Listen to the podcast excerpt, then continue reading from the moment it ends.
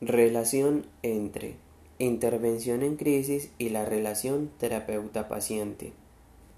La relación terapeuta-paciente y la intervención en crisis tienen varios factores en común, los cuales iremos desarrollando mediante comparaciones y similitudes entre estos dos, para tener una visión más amplia de cada tema y poder comprender mejor cada disciplina mediante varios ejemplos precisos de cada uno de estos. Asimismo, abordaremos los aspectos más importantes.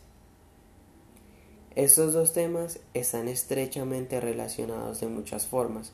Un ejemplo claro de esto es como en la intervención en crisis el terapeuta debe tener cierto perfil, y no necesariamente medido por sus estudios, sino por ciertas cualidades como lo son la paciencia, creatividad, recursividad, buen afrontamiento, saber escuchar, capacidad empática, imparcialidad y determinación.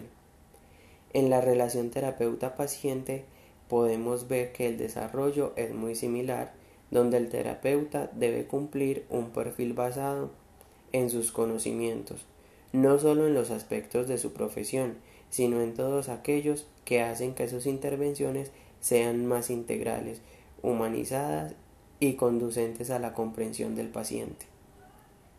Es muy importante aclarar que dependiendo del caso que se nos presente, debemos tener en cuenta estas consideraciones. En algunos casos debe ser un profesional con estudios en esta disciplina quien haga la intervención. En la intervención en crisis son consideraciones importantes el establecimiento de la empatía con la persona y lograr la sintonía con sus sentimientos. Hablar una manera de una manera clara,